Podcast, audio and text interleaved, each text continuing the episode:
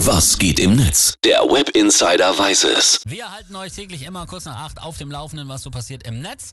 Und da machen wir heute eine erste kleine Spezialausgabe zu den Olympischen Spielen. Genau, das muss sein, denn die sind momentan ganz vorne dabei in den Trends mit dem Hashtag Skispringen und ihr könnt euch denken, da sind jetzt die Tweets und Postings eher nicht so positiv. Ja, was da los war, das war ja keine, weiß keiner, ne? Im Mixed Skispringen wurden beim deutschen, japanischen, österreichischen und Ja. auch beim norwegischen Team die Kleidung der Sportler, also bei den Anzügen Mängel festgestellt.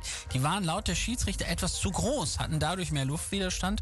Unter anderem eben beim deutschen Team hat das zur Disqualifizierung geführt. Ja, nur dumm, dass die Frauen ja schon vorher mit genau diesen gleichen Anzügen ihren Wettbewerb bestritten hatten.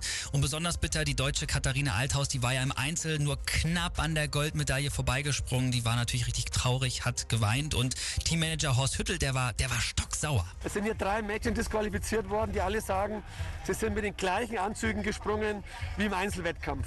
Dort hat alles gepasst und heute auf einmal nicht mehr. Und das versteht kein Mensch. Recht hat er. Alle Top-Skisprungnationen raus, außer Slowenien. Die haben dann natürlich auch souverän Ja. gewonnen.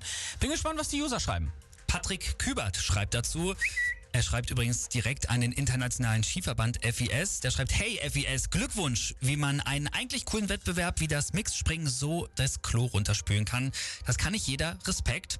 Und Ole Waschkau, der twittert, ich fand's gut, dass neben der Qualifikation für Springen jetzt auch mal die Disqualifikation übertragen wurde. Ja. Bitte. Schön.